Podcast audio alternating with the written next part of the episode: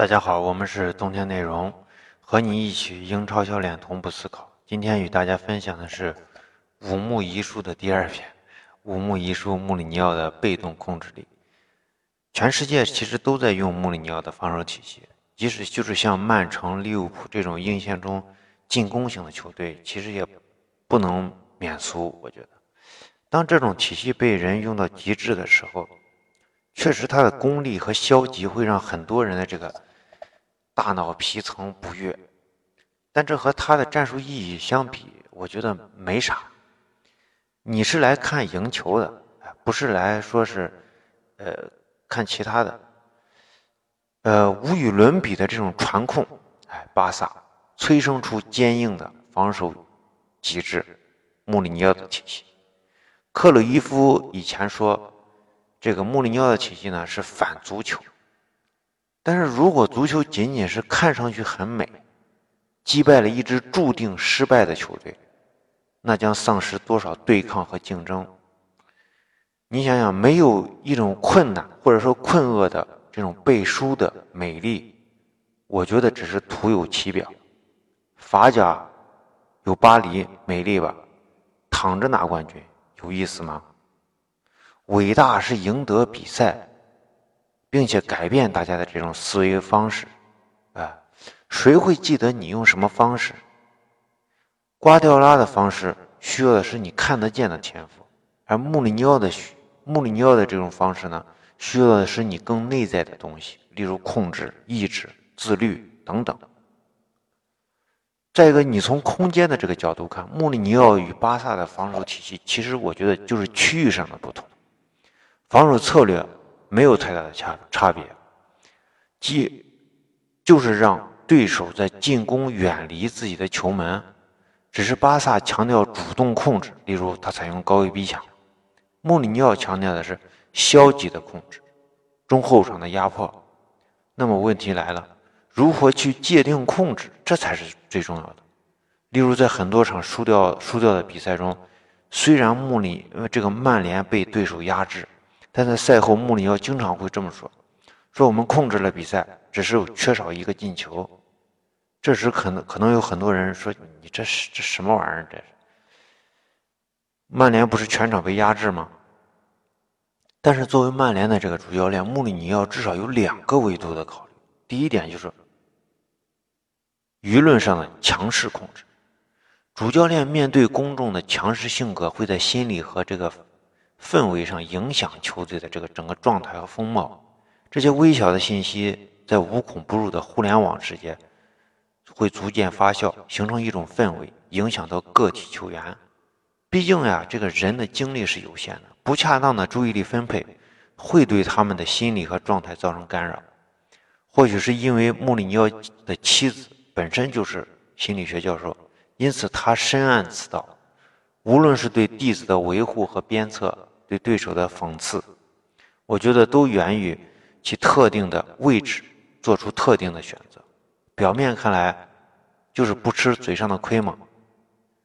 我想他是通过自己的方式给队员灌输全新的赢者的思维方式、思维习惯和范式，或用对手听得懂的话。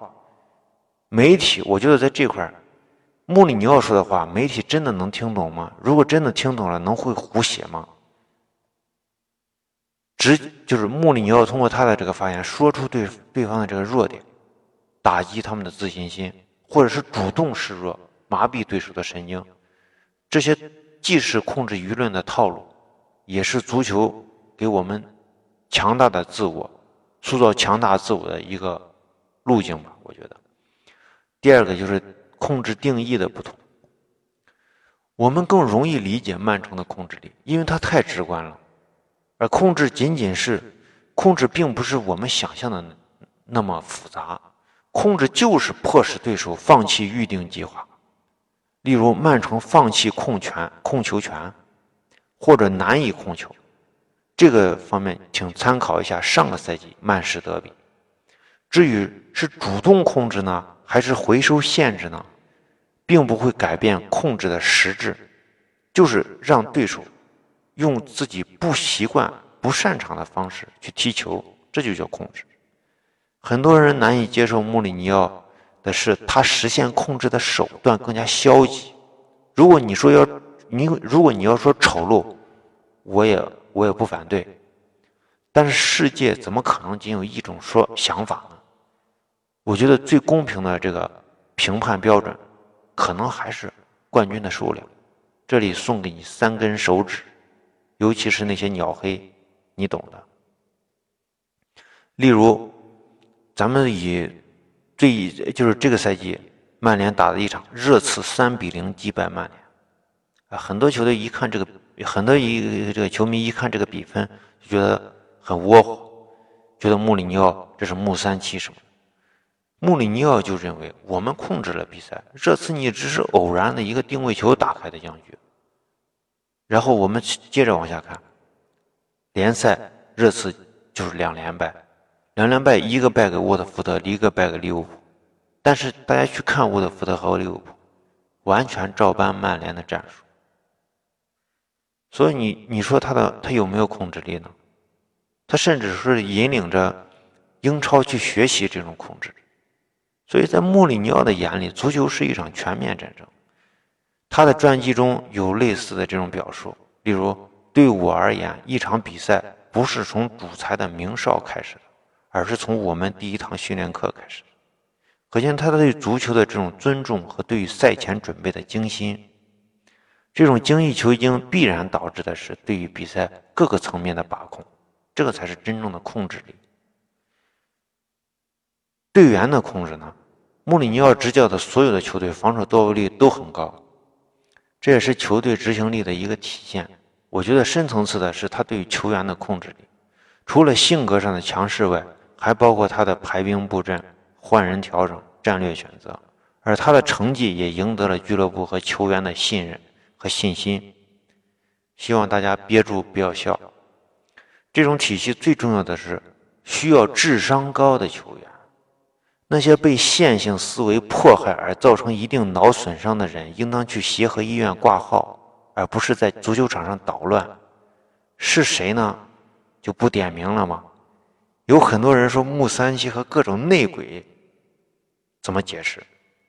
别着急，大家看一下同步的小文章。注意，穆里尼奥不是每个人都喜欢的老干妈。有人说瓜迪奥拉呢？瓜迪奥拉的更衣室控制力应该是比较强的吧？但是大家要看一下整个媒体、整个这个互联网、整个这个世界对瓜迪奥拉的这种欣赏。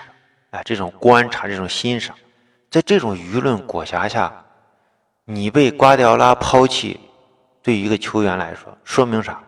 说明你能力，你这个球商是出了问题。没有一个球员能接受这样的结论，因此他对于球员的控制，我觉得并不难。你想，在一个充满女性化思维和要求既视感的世界，要看懂，甚至要看懂。甚至欣赏穆里尼奥的体系，明白男人的野心和高度，确实是一件费力的事情。而那些有一定用用简单的线性思维去思考的人，大多数只是一个评论者，根本不会体察穆里尼奥的用心，啊，他也没有那样的耐心去看这些东西。下面一点是打法的控制。我们一直说英超成为英超，在英超想成为豪门，至少拥有两种以上，而且这种两种，这这两种打法呢，都要能击败英超球队。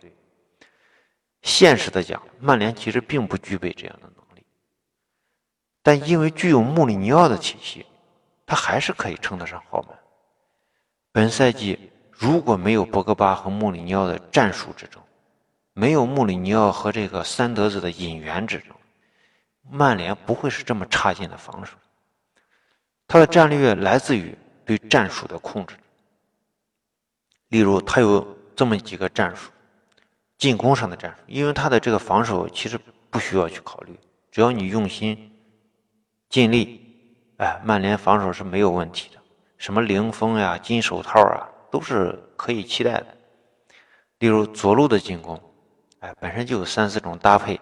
例如，马夏尔营造左肋部斜线突破，给马夏尔提供巨大的空间，这是一套。第二套，压缩马夏尔的空间，构造博格巴侧影，中路马塔接应，林加德空切，马蒂奇后场保护，所以这是一个完整的标准的阵地进攻。第三，拉什福德直线左路直线的突击。第四，卢卡库回撤左肋部或者右肋部，策应前插的中场。等等，这些前场的这种进攻战术不断的调整和搭配，本身就是一种形成了一种战略选择，也形成了对手的这种不适应和本方的战略优势。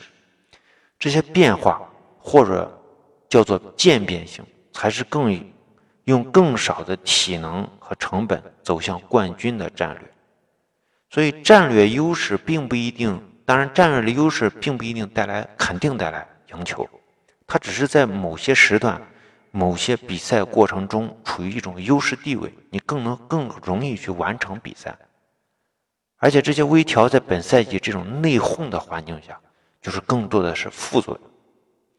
巨婴们会觉得这是穷折腾，我们认为这种调整正是球队保持活力和竞争力。成本最小的良方，不断的微调，就像蝴蝶效应里的那双微弱的翅膀，在不知不觉中加成，最终形成恐怖的力量。我们是冬天内容，和你一起与英超教练同步思考。欢迎关注我们的微信公众号“冬天内容”，微信 little guy 白八八。也欢迎大家加入我们的足球战术群，本群主要讨论足球战术话题。进群享福利，在西安帕瓦亚西餐厅南门店吃饭半价，谢谢大家。